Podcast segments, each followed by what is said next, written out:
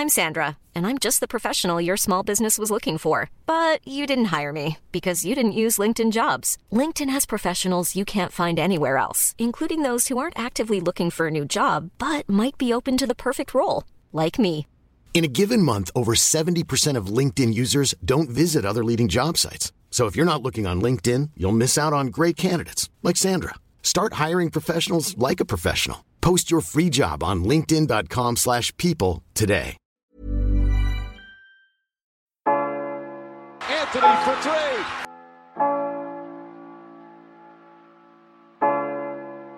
Step back. Walker. It's Lillard. He got the shot off. James for the win. It's gone.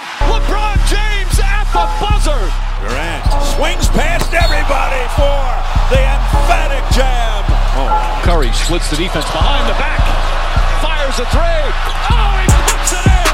What a spectacular move. The lob. Jam. Oh, what a monster jam by DeAndre Jordan. Anthony Davis slams it home. Oh, oh. James Harden. It's Westbrook with time. Westbrook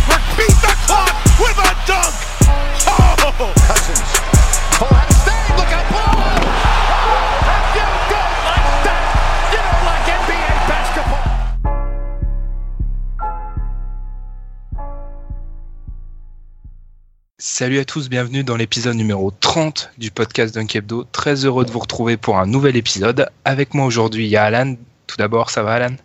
Salut, salut Ben, salut tout le monde. Pas trop stressé pour cette nuit, non? Ça va? Non, c'est un match de saison régulière important pour euh, l'avantage du terrain en playoff. D'accord, ok. Et toi? Ceux qui comprennent pas, on parle de NFL où les Ravens, mes Ravens affrontent ses Patriots. Donc on saura le résultat quand le podcast sortira. Je suis pas trop rassuré, hein, mais bon, on verra. Et il y a Tom, ça va Tom? Ouais, salut à tous, salut Ben, salut Alan. Let's Alors- go Grease Alors, on, a une, on a une vraie mission cette semaine, c'est parler des Warriors en étant rationnel. Est-ce qu'on va y arriver? On ne sait pas, mais en tout cas, on va obligatoirement, on est obligé de parler des Warriors au bout d'un moment. On l'a pas fait depuis longtemps, on va parler d'eux. Et en deuxième partie, on parlera de l'Ouest. Conférence, comment il y a des équipes qui commencent à se détacher. On va se demander si c'est pas déjà fini en fait la course pour les playoffs. Comme d'habitude, vous connaissez le rappel. N'hésitez pas à nous suivre sur les réseaux sociaux, à nous écouter sur iTunes, SoundCloud, etc. Et je profite de cette séquence pour vous parler, pour vous annoncer un partenariat du site. Et oui, avec le jeu Pro Basketball Manager qui sortira en 2017. On vous en dit pas plus. On va filtrer les informations au compte-goutte, mais on vous fera gagner des jeux. Donc, euh, un petit conseil, continuez à nous écouter. D'ailleurs, j'en profite pour remercier tous ceux qui nous écoutent. Chaque semaine, quand je sors le podcast, euh, quelques heures, on voit des centaines d'écoutes. Ça fait vraiment plaisir. Trêve de blabla. J'ai fini pour cette intro et après la pause, on va parler des Warriors. Was it the money that made me a savage? Popping them prices, I made it a habit. Towing them pictures and serving them addicts. That was exciting to me. I'm so excited to be.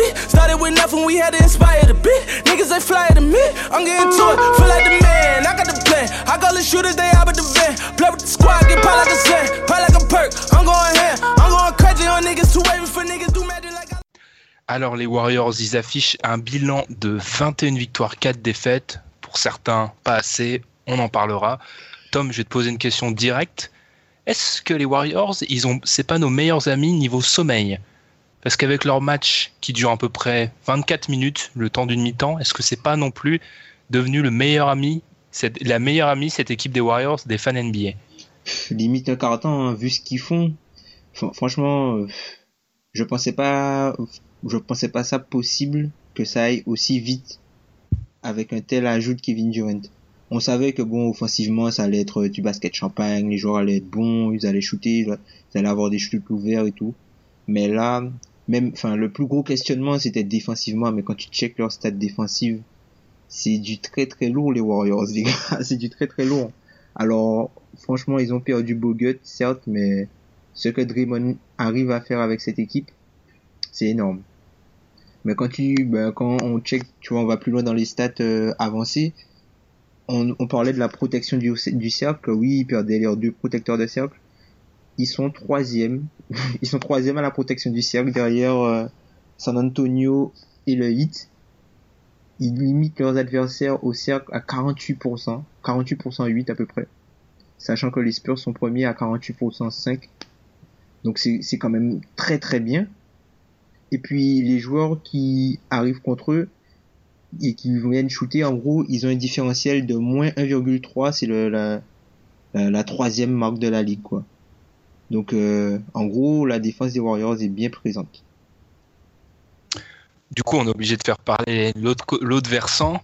La hate, Alan, J'ai aucune hate de ma part quand tu me présentes aux yeux de nos auditeurs, c'est pas normal. parce ça. que je te connais vraiment, parce que tu essayes de nous faire croire à l'antenne. Ah non, mais là, tu Euh, vas être vrai. Je suis toujours vrai. Regarde ce que j'ai Euh, dit sur Kobe il y a deux semaines. C'est vrai, oui. Alors ça, je m'en remets toujours pas. Je... Incroyable. Est-ce qu'ils sont au niveau, comme Tom l'a dit, est-ce que tu pensais que ça allait aller aussi vite? Ah non, non, non, clairement non. Mais je l'avais dit dans, dans le premier podcast, dans le premier podcast de la saison, j'ai un de mes ense- un des enseignements que j'avais tiré, c'était du que la- au niveau de la défense, ça allait se mettre euh, en place bien plus. Euh. Bien, bien, voilà, bien- ça allait prendre bien plus de temps avec la perte de Bogut, mais comme l'a dit Tom, on n'a pas l'impression que ça change grand-chose. Sérieusement, puis en plus, quand Durant, il est immense, Durant. hein. Euh, les gens l'ont peut-être oublié pour son poste, mais euh, il est. En fait, les gens le détestent, donc euh, ils ne le notent même pas, en fait. les gens l'ont un peu dans l'ont un peu dans le pif je pense mais euh, Un chouïa. un chouïa Et- mais défensivement il est très très bon il a des bras tentaculaires toute la défense est bonne parce que ils sont premiers en termes de, de, de pourcentage alloué à l'adversaire avec 41% premier euh, le pourcentage à 3 points à 32% c'est les premiers qui interceptent donc ça peut montrer ça peut montrer que c'est- il y a une prise de risque en défense que on cherche à aller de l'avant et on sait que les Warriors quand ça court il y a des paniers faciles ça devient horrible à jouer C'est pas Bah, tu te prends. trois. tu te, tu te prends un blitzkrieg. Hein, c'est euh, voilà donc euh, non oui je suis, je suis assez surpris même si euh, ça reste c'est ça reste l'une des c'est- c'était l'une des meilleures équipes de tous les temps l'année dernière. Euh, je suis quand même surpris d'une de l'adaptation si rapide et que ça ça pas que ça gagne autant parce que voilà mais que ça joue aussi bien et que ça impressionne autant. Ils ont quand même mis euh, combien de fois? Plus de 140 points? Deux trois fois? Ouais, sûrement. Ouais. Ils tournent ils tournent à 118 points par match. Ça c'est ça c'est énorme ça. Même dans le jeu 50%. moderne, 118 points Ouais. par match c'est énorme. 50, Et sur- 50% au tir. Vous, vous parlez du fait que ils écrasent vite leur adversaire, mais c'est surtout avec le, le, le style de jeu adopté. Quand on regarde les stats, la pace, le nombre de possessions sur 48 minutes, elle est sensiblement supérieure en première mi-temps qu'en seconde. Et en fait, c'est très simple. Alan l'a dit, il t'asphyxie en première mi-temps, il te démonte en première mi-temps, et après, bah, dans allez, 75% des cas, ils ont même pas besoin de vraiment Oui, jouer la deuxième tellement. Ouais, voilà, tellement ils auront, ils t'auront écrasé. Leur night rating en, premier, mi- en première mi-temps est de plus 15. Ils t'ont, enfin, en- ils- la plupart du temps en première mi-temps, ils ont, rég- ils ont réglé ton compte. Mm. C'est ça en fait, tout simplement. L'équipe a comprise qu'elle peut tuer des matchs très vite. Elle le fait très bien pour l'instant. Ouais, ben, même, tu vois, tous, même toutes les affiches, tu vois. Mis à part le, premier match contre San Antonio, là, on en avait parlé, où il n'y a pas forcément de très très grands enseignements à tirer parce qu'ils sont venus, je pense, euh, en pensant qu'ils avaient, qu'ils allaient gagner de suite. Et je pense que San Antonio est venu en pensant qu'ils allaient prendre une rouste. Donc, du coup, ça a donné un match euh, assez bizarre, mais ensuite, ils ont enchaîné les victoires, tranquille. Après, ils perdent deux fois contre les Lakers. Ça, c'est assez bizarre d'ailleurs, ça. Ouais. Ils, perdent, ils perdent deux fois contre les Lakers. Et puis après, bon, ils perdent contre Memphis. Tous les Non, matchs, ils perdent, ils une fois, ils perdent une fois les Lakers, une fois Houston. Ah Ouais. Oui, oui, oui, on perdent confond avec l'année dernière. C'est ça. Ouais. Ils perdent une fois contre les Lakers et ils perdent euh, Houston déjà. En plus, le match de, de Houston, là, euh, pff, le match qu'ils perdent euh, contre Houston. Ah, Pour les réacs du basket, ce match, il été. oh là là, c'est, enfin, Pour vous deux en fait. honnêtement, honnêtement, moi, j'ai pas kiffé. Franchement, j'ai pas kiffé. euh, Non, c'est le, pas du le basket. basket, le basket en fer à cheval, là, j'ai pas, j'ai pas aimé. Bon, c'est comme ça, c'est comme ça. Euh, Tom, tu parles justement, on va revenir un peu sur ce match sur Memphis parce que moi je trouve que c'est une défaite des Warriors, donc forcément les gens qui les détestent, et il y en a beaucoup, ils apprécient, et ils essayent d'en tirer des enseignements qui sont selon moi pas valables, c'est-à-dire ce que j'ai pu lire le lendemain de la défaite, ah là là, les Warriors, euh, dès qu'on leur met un bon intérieur, on voit ce qui arrive. Ah non. Premièrement, je tiens à dire que c'était leur quatrième match En 5 en jours. Cinq 5 jours. jours. En 5 jours. Et- Et, ils ont le back-to-back après derrière euh, à Minnesota. Et en plus, ils jouent pas des, des manchots pendant cette période-là. hein. Ils jouent à Ils l'extérieur. Ouais, ils jouent tous à l'extérieur. Ils jouent les Clippers, ils jouent Utah et ils jouent, j'oublie qui. Et après, oui, Tom, tu l'as dit, le back-to-back Memphis, Minnesota. Si vous avez un chouïa de connaissance géographique des États-Unis, vous voyez la violence du truc quand même. Ah, C'est la même conférence, mais c'est pas au même endroit. hein. Ah non. c'est- pas au même peu- endroit. De toute façon, même petit si peu éloigné. limite. Donc tu vois, donc qui perdent, qui perdent un match, c'est pas choquant. Surtout que ils ont starté. Alors ça, c'est le truc que j'ai toujours pas compris et que je pense personne n'a compris. Ils ont starté Anderson Varejao. Mm. Est-ce que question? Ouais, vas-y Tom. Bah après, euh, après c'est peut-être euh, un peu de suffisance aussi euh, de Kerr. Il s'est dit bon, peut-être que ce match-là, vu qu'ils sont que les Grizzlies sont diminués, on va pouvoir euh, être peut-être plus tranquille. On va tuer le match tôt et puis voilà quoi. Peut-être qu'il se il s'attendait pas à se faire prendre à la gorge d'une telle façon. Il s'attendait pas à ce que l'équipe joue avec autant d'intensité contre eux en fait. Et Surtout sans Mike Conley. Moi, je pense que surtout c'est une erreur tactique. hein. Tu sais parfaitement que quand tu vas à Memphis, tu vas te faire sauter à la gorge et tu mets Anderson Varejao, qui est, je vous l'ai dit en antenne, je le répète, le pire joueur que j'ai vu jouer cette année. J'ai vu toutes les équipes cette année, c'est le pire. Il est, enfin, J'ai un ami du côté, j'ai un ami du J'ai- côté de j'allais- Phoenix qui est pas mal. J'allais dire ça justement. Même pire qu'Achik. Il est, Oh. il est- non. Vous savez à quel pourcentage de réussite shoot Varejao? Euh, 20 je pense, 20-25. 29. Ouais ouais 29. voilà. ouais. C'est un intérieur aux Warriors. Il shoot à Alex, 29%. Len- Alex Len style. 29. Et il est dans la droite lignée de ses finales NBA où il avait été nullissime. Il est pas mieux. Enfin, Et méchant en plus. non, mais en plus, ouais. Alors ça a beau être un bon gars apparemment de ce qu'on lit d'après les journalistes qui vivent avec les Warriors. Je sais pas s'il va passer la saison parce que juste une stat sur les, les minutes qu'il a joué dans le match contre Memphis, ramené sur 48 minutes, son plus-minus, il est à moins 46. Juste, il joue avec 4 All-Stars, juste pour rappeler à peu près hein, le, le contexte. hein. Il joue avec 4 All-Stars à côté de lui. Mm. Il a. pff, Je sais pas, bon, c'était mon. Pour moi, c'est le seul, en fait, à peu près le seul point noir de cette équipe, c'est que Varejao, euh, faut, ouvrir un- faut attendre que Damien Jones revienne, lui ouvrir le spot et couper Varejao. oh là là, oh là là, oh là là, oh là là. Tom, Là, il peut pas être pire. fanboy, Ça sent le Non, mais honnêtement, il peut pas être pire que Varejao, faut, faut être honnête. Limite tu mets Magui enfin limite Eh, hein. tu mets pas Varejao devant Magui limite hein. Mais actuellement, je comprends pas comment tu peux mettre, oui, exactement, tu peux mettre Varejao devant McGee. hein. c'est pas possible McGee qui, au passage, est intéressant Il dans est ce système. correct. Donc j'aimerais bien qu'on arrête de, de tweeter des vidéos de lui qui fait des bêtises pour s'en moquer quand il est véritablement intéressant dans ce système. Enfin, je trouve que il y a un peu un déni de sale gueule sur sa, sur lui et que quand il fait quelque chose de bien, on oublie très vite pour se moquer de lui. Chaque Bah, le genre- fait très bien. George Carl, il disait ça tout le temps quand il, était- quand il l'avait à Denver. Il est, il il- est- Il était intéressant et qu'on montrait vas-y. toujours ses frasques. euh, et voilà.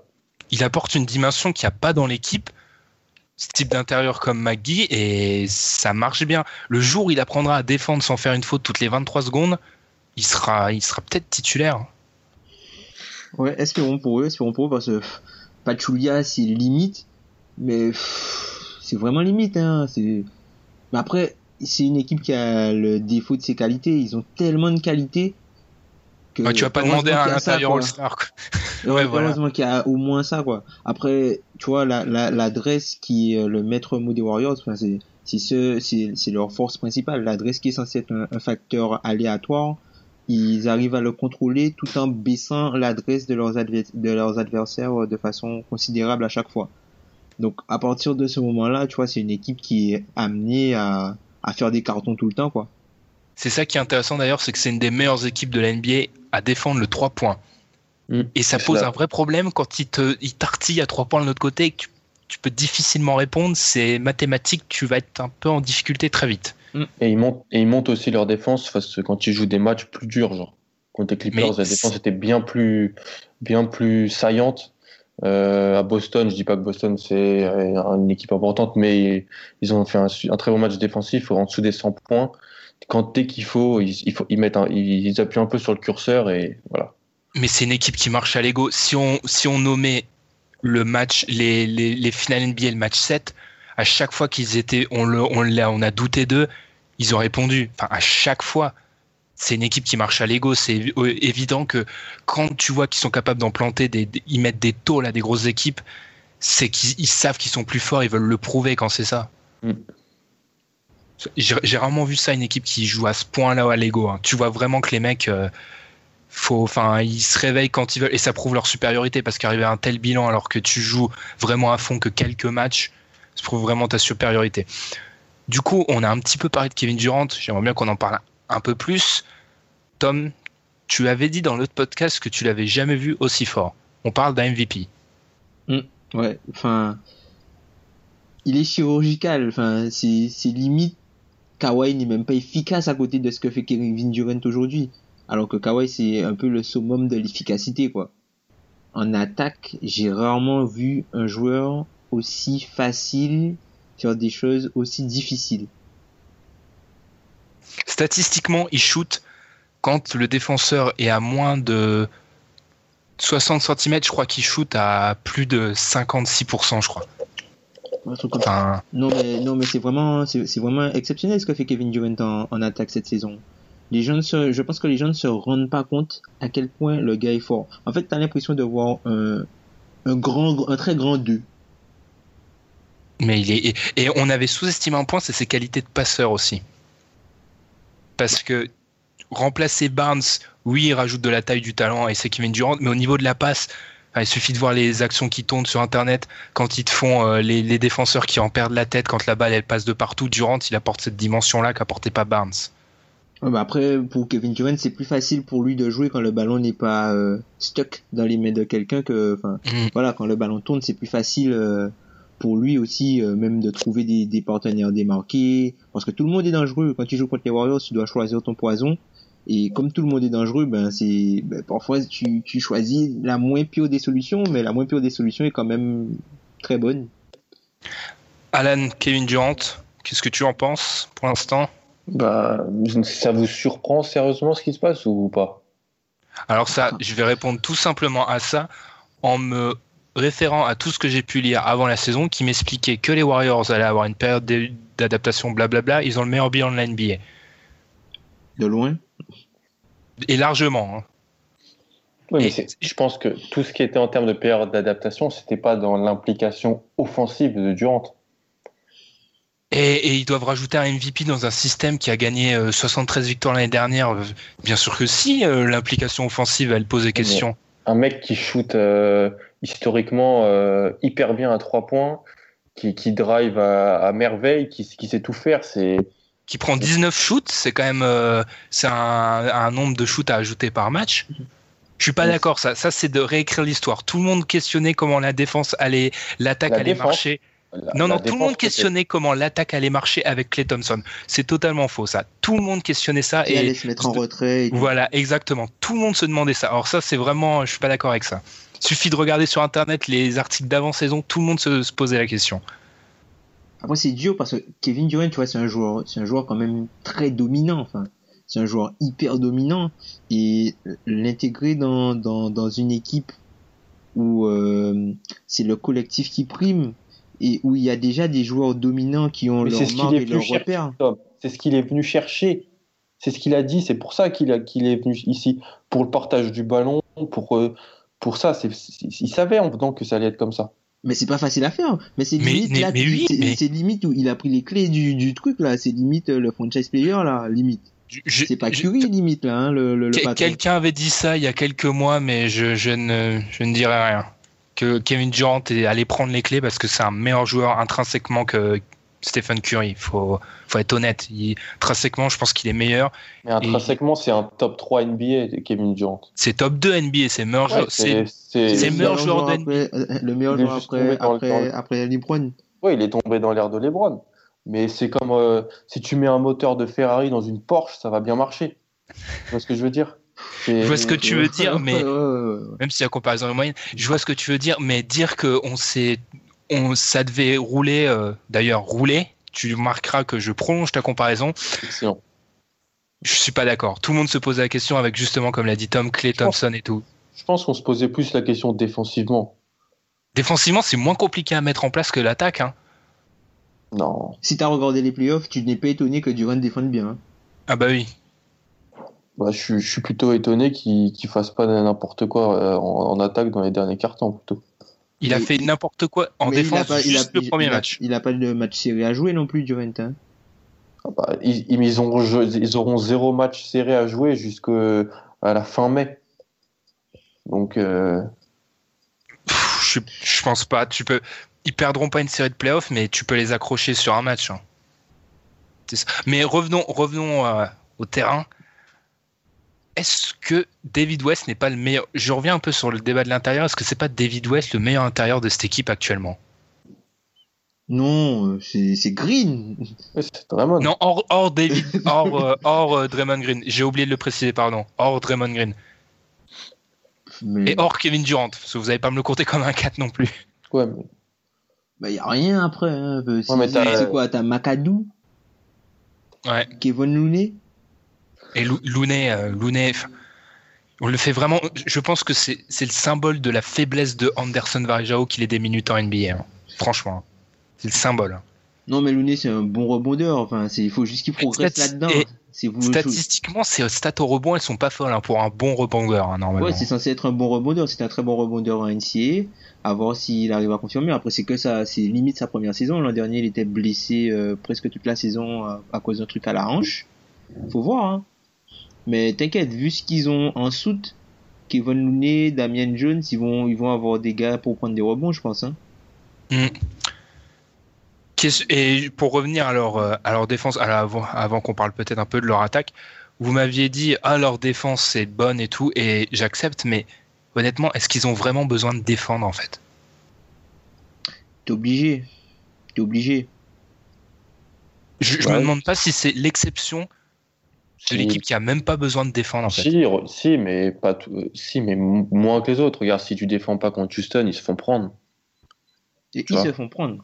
Et ils, ouais, c'est ce que je dis, ils se font prendre. Ils se font prendre contre Houston, ils se font prendre contre les Lakers quand ils, ils sont off totalement. Les, Lak- les Lakers, je reste persuadé que ça fait deux, deux euh, sur les deux dernières saisons, ils font la fête à Los Angeles quand ils y vont et ils sont. C'est obligé, enfin c'est ça. Peut-être. Mais tu peux quand même mettre un petit. Tu dis qu'ils marchent à l'ego. Et T'as pas envie de te faire embarrasser devant, devant tout le monde au, au staple. Ah mais ils marchent à l'ego quand on leur dit qu'ils sont moins Ouais. bons que les autres. Non, je vois ce que tu veux dire, mais quand même, l'ego, il peut aussi être dans le sens où t'as pas envie de te, te faire euh, humilier euh, sur ESPN le, le, le vendredi soir, tu vois, au staple et tout. Je vois, ouais. Après, je pense qu'ils fonctionnent pas comme ça. C'est vraiment quand tu les mets en doute, c'est-à-dire tu dis que Oui, les la Clippers, réaction. La ouais, les réaction. Clippers sont des sérieux Voilà. concurrents et ils les atomisent. ils y vont le mercredi soir et ils les tabassent. Quoi.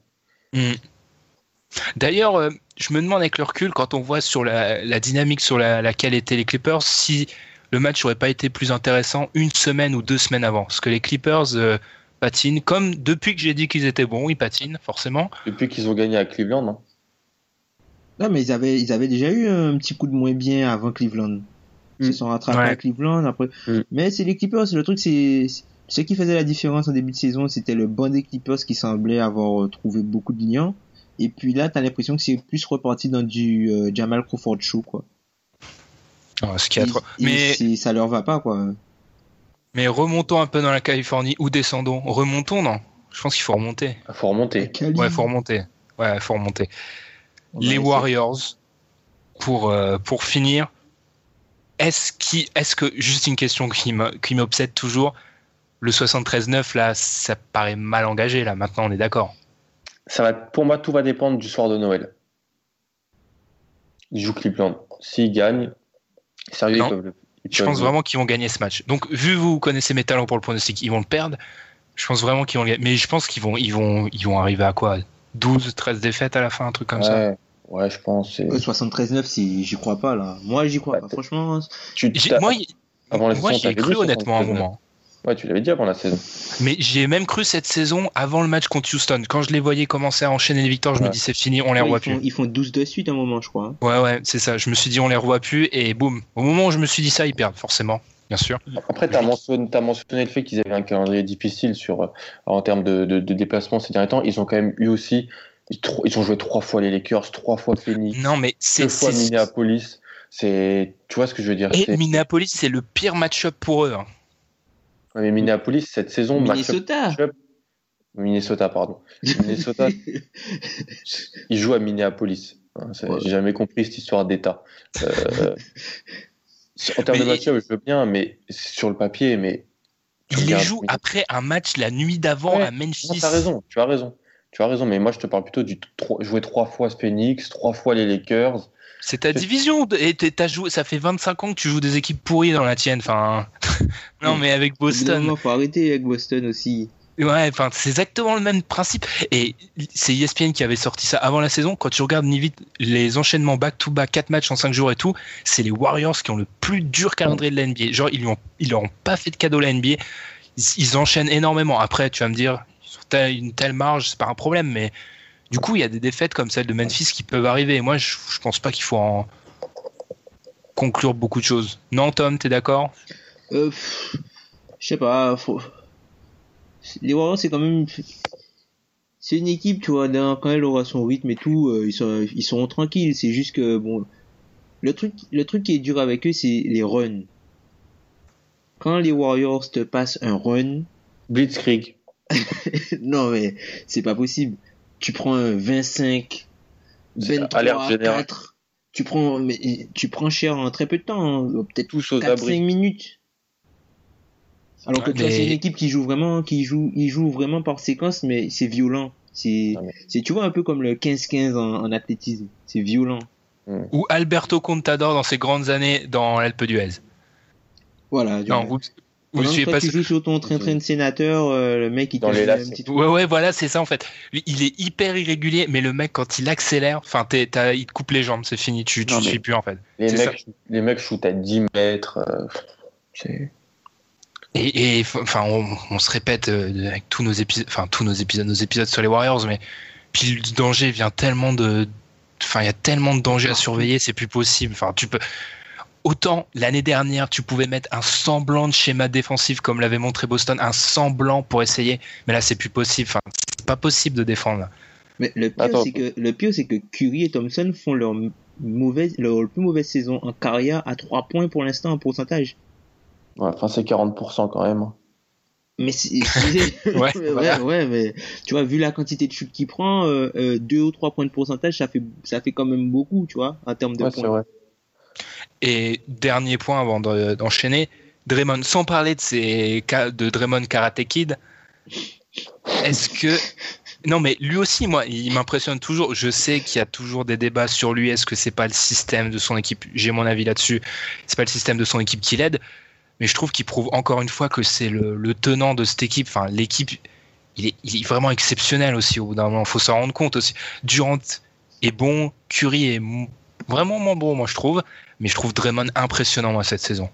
Mais Curry était tellement fort aussi l'an dernier. euh. Curry était Il irréel. Curry, il était, Curry, l'an dernier, il a fait une saison quand même euh, un peu, à- presque à la hauteur d'un truc euh, de Chamberlain, quoi, à la limite. 50 ca- euh, du 50 ca- euh, 50 40 et 30 hein. Ouais, mais voilà, il est, il est juste moins bon. Et je vous dis, moi, je, Draymond, euh, il m'impressionne de plus en plus. Ah, et j'aimerais, et j'aimerais Draymond, tellement, mais ça se fera pas, qu'il joue dans une autre équipe. Ah, Qu'enfin, les gens se taisent un petit peu. Donc, Il joue dans Paul une. Millsap? Non, non, je crois pas. Je pense que cette saison, si on regarde ce que fait Paul Millsap et Ouais, ce que Millsap, fait il est moins Draymond, bon cette saison. euh. De toute façon, enfin, cette saison, Millsap, il est moins bon. Mais Draymond, il est vraiment bluffant. Tu vois, l'an dernier, on, on, on- il y avait toujours le, le on sortait toujours l'ar- l'argument Bogut. Comme quoi, euh, que c'était finalement Bogut qui faisait tout en défense, que Mm. voilà. Mais là, on peut pas dire ça. Draymond. à part si on te sort l'argument, pas, pas Chulia.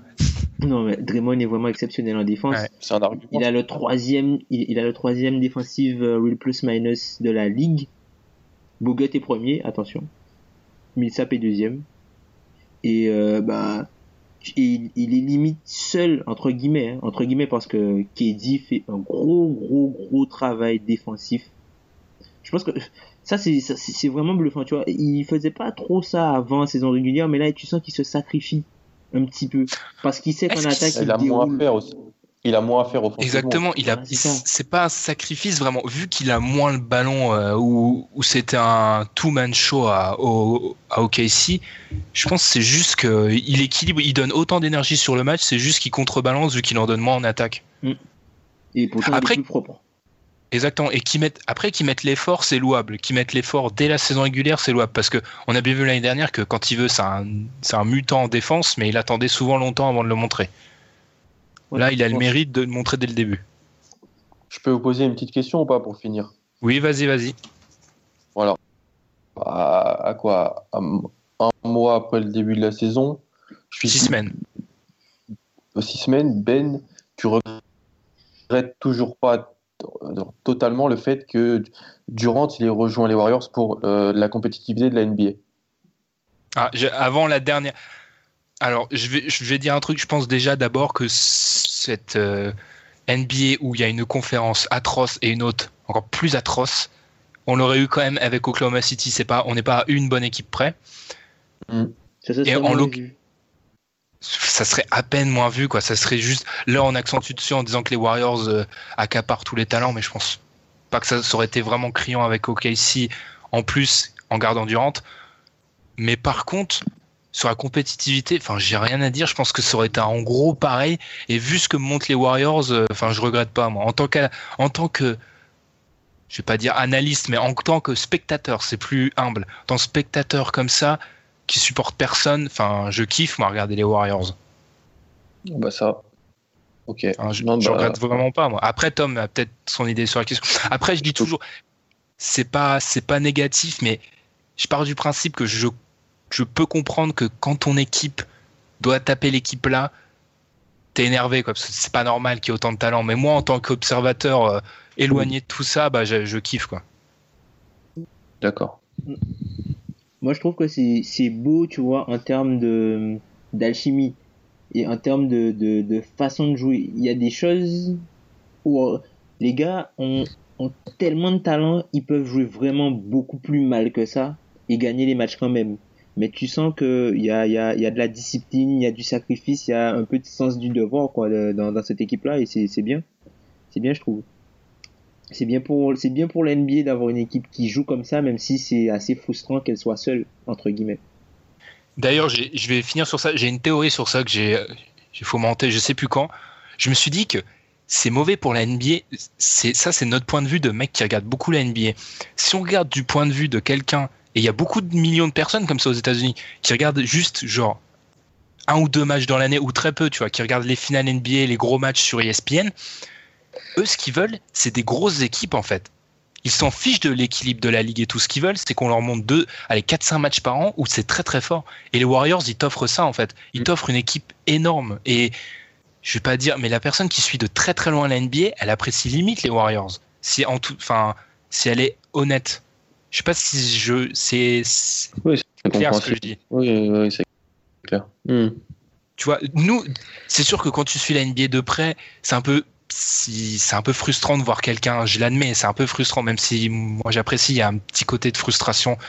Mais de l'autre, faut se dire que le mec qui regarde rarement la NBA, il va allumer ses, sa télé, il va voir les finales, sûrement il verra les Warriors et il va apprécier.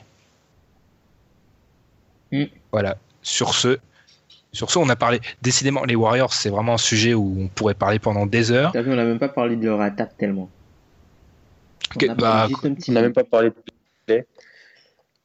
ouais, de clé- enfin, après, qu'est-ce qu'on veut dire? Leur attaque est hyper dominante, ça joue bien au basket, euh, tu peux pas les arrêter. Incroyable. C'est juste, c'est que l'adresse en fait. C'est les jours où ils ont pas l'adresse, bah. Mais un jour, il faudra quand même dire que c'est une des. On, on- on se rappellera dans l'histoire de la NBA comme une équipe qui a mis en place un schéma. Tu vois ce que je veux dire? Propre. Avec un Ah oui, mais ils gagnent grâce, ils gagnent grâce à leur. C'est ça en Tu fait. C'est pas. C'est et, et on le dit peut-être pas assez parce qu'on a on met en place le fait qu'il y a les Splash Brothers et tout, mais c'est un système. Il n'y en a pas eu des masses dans l'histoire de la NBA. Je vais me Des faire détester, je vais me faire détester par les fans de Miami, mais j'ai déjà un énorme passif avec eux. Je sais pas si j'ai en combien d'années de LeBron à Miami? 4 vu 4 ouais vu le hit. Enfin, c'est pas la même configuration, mais le système, comme tu dis, je l'ai jamais vu à ce niveau-là, quoi. Non, non, non. Ils non. arrivent C'était à, différent, ouais, différent. Oui, mais tu vois, Tom, ils arrivent à C'était pas des schémas stars. comme ça. C'était pas des schémas comme ça. Ouais, mais ils empilent les stars dans des rôles. Enfin, je sais pas comment expliquer ça, mais ils, a- ils empilent les stars dans des rôles où tu te dis que n'importe quelle star pourrait rentrer dedans. quoi. J'ai l'impression que je pourrais mettre Paul George à la place de Kevin Durant, ils arriveraient à le faire jouer. Ouais, ouais. Mais. Mais ils sont. le, le backcourt domine tellement que tu, tu mets n'importe qui. Tu limite, tu mets, euh, je sais pas moi, tu mets Mba Mouté, il fait des coupes et c'est bon. hein. Ouais, mais- oui, oui, Tom, ça c'est sûr qu'ils sont bien aidés, mais c'est comme a dit Alan, tu vois, vraiment le schéma en lui-même, j'ai l'impression qu'il est, il est exportable, enfin, avec bien sûr Clé et Curry, et même dans d'autres dispositions, il est exportable partout, quoi. Tu peux Ouais, mettre vraiment- tu peux mettre n'importe qui, j'ai l'impression, à la place de. Il faut Draymond. Mais il faut Draymond, voilà. Sauf que le truc, c'est qu'il y a des gens qui, il y a beaucoup de gens dans la ligue qui essayent de copier ce que font les Warriors. Sauf que non seulement ils n'ont pas les qualités de shoot, enfin, ils n'ont même pas les joueurs qui ont des qualités comparables à Clay Thompson et Stephen Curry, et personne n'a les, ca- n'a un joueur qui a les qualités de Draymond aujourd'hui.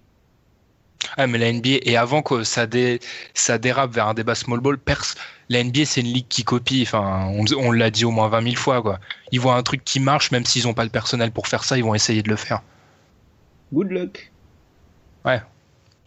En tout cas, cette fois, c'est fini avec les Warriors et on reste dans l'Ouest. Désolé pour les fans du Eastern Conference Basketball. Alan, désolé. On va rester à l'Ouest.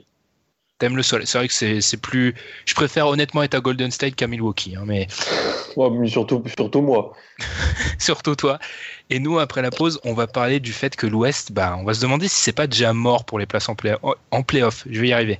Really ain't nice. Grabbing more than five, I look out on the price. Think about them nights, tramping off a bike. I was living trife. I ain't bought a mics, but I bought a pipe. Always tell my niggas we gon' be alright. Yeah, it's kinda dark, we gon' see the light. When we get our turn, we gon' do it right. Where the fuck was you when I was living trife? Five rings, fried hard with the rice. Flipping ounces, going hard every night. Yeah, going hard every night. I just want the paper, I don't want the layup. I was in the car when niggas tried to spray it. Niggas tried to play me, now they 2.5. Non, ce n'est pas le PER de Anderson Varejao, c'est le nombre de défaites qui séparent les Blazers 8e à l'Est actuellement des Lakers.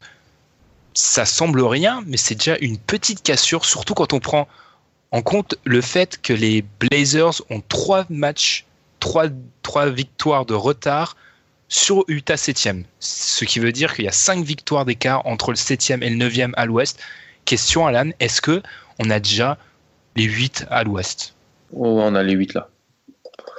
6 mois, six mois, six semaines de compétition, on a les 8. Emballé, c'est pesé.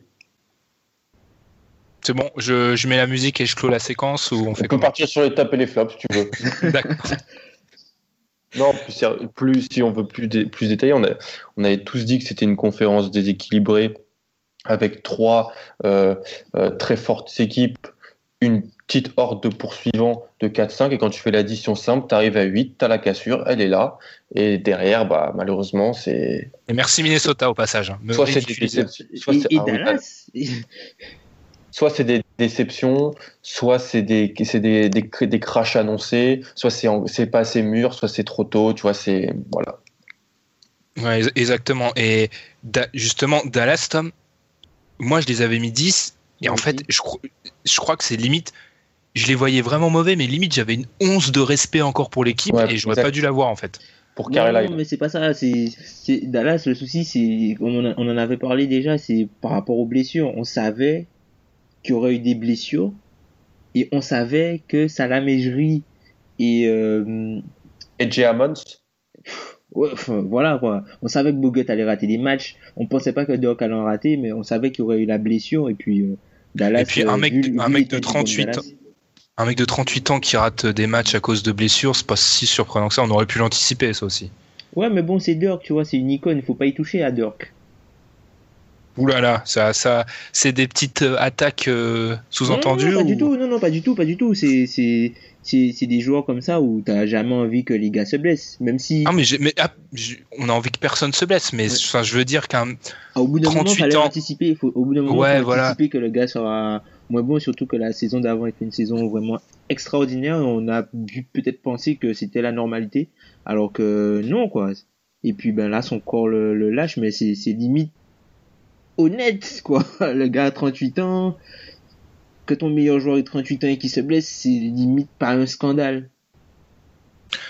Toi, Tom, est-ce qu'il y a une équipe qui pourrait monter Juste oui ou non, est-ce qu'on a les 8 On a les, je pense qu'on a les 8. Enfin, le souci de l'Ouest, pourtant l'Ouest n'est pas si bon que ça. hein. Les bilans sont bons, mais l'Ouest n'est pas si bon que ça. Et quand tu regardes les, les trucs, c'est que toutes les équipes où tu pensais où il y aurait de la progression, ben il y a rien. Les équipes qui étaient censées merci progresser, beaucoup. Les, les équipes qui étaient censées progresser sont moins bonnes. Et du coup, les équipes qui avaient ou sur lesquelles on avait des doutes sont pas forcément très bonnes, mais c'est elles sont meilleures que les équipes qui n'ont pas progressé. Parce que, en soi, un exemple, un Utah 7, j'attendais Utah 15, même pas au niveau du bilan, parce que leur quatrième place, est, enfin, c'est extrêmement serré ensuite entre les Clippers et Utah. Mais Utah, c'est un dark horse, les gars. hein. Utah a le même, à limite le même bilan qu'OKC avec une tonne de blessés.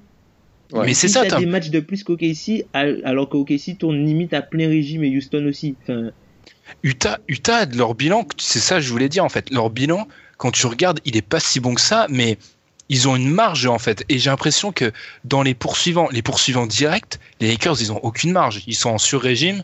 Et d'ailleurs, ça commence à se voir, il y a des blessés qui arrivent et ils dégringolent. Mm. Pour ce qui est des autres, après, je sais que peut-être t'as un petit espoir pour New Orleans. c'est vraiment Anthony Davis en fait. C'est, c'est jurisprudence Anthony Davis. Le gars est tellement fort que tu te dis que non. S'il y a une équipe qui doit remonter, ce sera pas Sacramento, ce sera pas Denver. Les Lakers, je pense pas non plus. Ils sont à 10-16 les Lakers. Alors qu'ils ont commencé euh, tambour battant. À un moment, je crois, ils étaient à 10-10. Oui, puis on a fait le podcast sur eux, j'ai dit qu'ils étaient bons, puis ils ont arrêté de gagner. Ouais. C'est à peu près Et- comment les Ouais, choses c'est- se sont C'est passées. limite choquant d'avoir New Orleans devant Minnesota quand on connaît le début de saison. Non mais c'est pas possible. Min- Minnesota, après Minnesota, je sais pas si c'est simplement une impression, mais ils ont un début de saison, j'ai l'impression, difficile niveau calendrier. hein. Ouais, mais quand ça, même. C'est sûr, ça Quand c'est sûr. même. Après, on le truc c'est que Minnesota, on en a parlé la semaine dernière. On les attendait, on les attendait plus haut, mais après, ce sont, des choses qui arrivent, tu vois. Le talent ne suffit pas dans cette ligue-là. Et puis ils sont pas, ils sont, ils peuvent, ils peuvent enchaîner, euh, ils peuvent enchaîner une petite série de victoires, tu vois. De toute façon, une petite série de victoires et tu sors du paquet. New, Orleans, ils étaient loin, ils étaient derniers, euh, ils étaient derniers de, l'Ouest. Ils ont gagné trois places en gagnant peut-être deux semaines. Même pas, ils ont gagné pendant une semaine avec Giroud. Alan, non, toi, si, je suis d'accord avec toi, pour moi, c'est fini, mais si il devait y avoir quelqu'un qui allait gratter un, un spot, ça serait qui? Surtout, non, on, on devrait inverser la question. On se demande qui monte, mais on devrait pas plutôt qui- se demander qui descend, oui. Alors moi, je vais peut pas faire l'oiseau de mauvais augure, mais c'est, je pense que c'est un Houston, un Oklahoma City, un Portland qui voit, et je souhaite vraiment pas que ça arrive, je touche du bois, qui voit euh, un Lillard, un Harden ou un Westbrook se blesser à la- sur euh, la longue durée. Et attends, Même même, si, même si. McCollum, même si McCollum se blesse pour Portland, c'est pas bon du tout. hein. Lui, il est en feu. euh. Lui, le gars est en chaleur totale. hein. Je vois, je vois pas Utah descendre. Utah, euh, comme a dit Tom, Non. ils ont plein de blessés, ils sont là. Memphis, Tom, t'as dit Gasol, mais je sais pas, j'ai l'impression que l'équipe a l'expérience pour tenir. Il tourne Juste- bien. Non, on a une blessure. On a, les gars, s'il n'y a pas Gasol, euh, là, là, les gars, si Memphis n'a pas Gasol et reste aussi décimé, ça va descendre. hein. Oui, mais ne, ne part pas euh, en, en oiseau de mauvais augure. Ah ça. non, non, non, non, non. Tu vois ce que je veux dire? Non, mais le bilan tu de Memphis est très flatteur trop- vu le niveau de jeu. Honnêtement, Même vu si- le niveau même de jeu, si- le bilan est même très si- flatteur. Même si tu descends, t'as 7 victoires et demie d'avance Ouais, hein, voilà. déjà. Et en plus, c'est vraiment beaucoup de si. Mais je veux pas comparer euh, Davis et Cousins, mais pour moi, c'est le même genre d'équipe en fait. C'est, tu vois ce que je veux dire? Oh, tu parles d'une superstar et d'une voilà, mais sauf que le, au- à côté, c'est soit c'est pas ce qu'il faut, soit c'est pas assez bon en fait. Et donc, Ouais, je comprends. Après, c'est nuancé, vert. mais on va pas rentrer dans les débats. Je comprends ce que tu veux dire en fait. Voilà, c'est. Après, il y a les Et- Nuggets. Les Nuggets, J'allais le dire, c'est ils sont dixièmes. Mm. On n'en a pas parlé encore. C'est-à-dire que quoi en fait? Bah, pour moi, il y a un problème de coach. Je pense qu'il y a surtout un problème. Tom l'avait dit un peu, mais abondance de biens nuit en NBA. Quand t'as trop de joueurs à faire jouer, c'est un problème. Trop de grenouilles dans le bocal, elles étouffent. Oh, c'est si bien dit. Non, mais après, Denver, euh, il est scandaleux cette saison, les gars. Un peu Non, déçu, ouais. il- est ouais. scandaleux, Moudier, euh, cette Après, saison. C'est pas votre, possible. Gary Harris est blessé. Votre, Votre Gary. Harris. Un peu de respect, un peu de respect pour Gary Harris, s'il te plaît. Un peu de respect pour Gary Harris. On voit, on voit l'état dans, dans lequel il s'affranchit. Après, eux aussi, ils ont eu des blessures. Ils ont perdu Barton, t'as Harris, t'as des joueurs qui ont manqué des matchs, t'as Jokic qui est blessé, Jokic à qui on a porté la poisse. Merci Ben. Non, mais et vous, a- vous a- avouez que quand même, c'est. Tout l'été, vous en avez parlé quand même. hein. Non, mais qui joue. Je, je vais arrêter de dire des compliments, je vais critiquer tout le monde pendant une heure et demie, il va peut-être se passer des bonnes Moi choses je, après. moi, je pense que Malone fait un- une erreur de casting en jouant avec. euh, En fait, son équipe, elle, on sait qu'elle est dégueule en défense, son équipe. On sait qu'elle est pas bonne.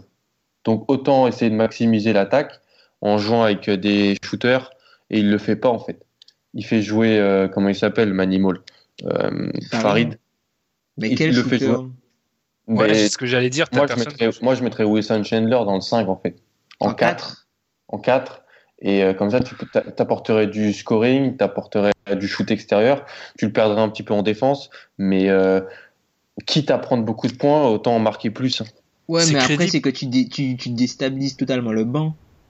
Exactement. Et ton avenir, tu le joues pas avec Chandler- Wilson Chandler. Ça voudrait dire que tu mets soit Jokic, soit Nourkic sur le banc, et en plus, ton banc est rempli de jeunes intérieurs. Et enfin, je comprends, ça a du sens, mais c'est c'est pas une équipe qui doit voir à court terme, donc ça a pas trop de sens en fait. Ah, ça, non, c'est, je, le, je, le, je, le- je te l'accorde, mais je- quand il y a Chandler qui rentre, en, qui rentre en 4, c'est beaucoup plus fluide offensivement. Ça joue, ça shoot.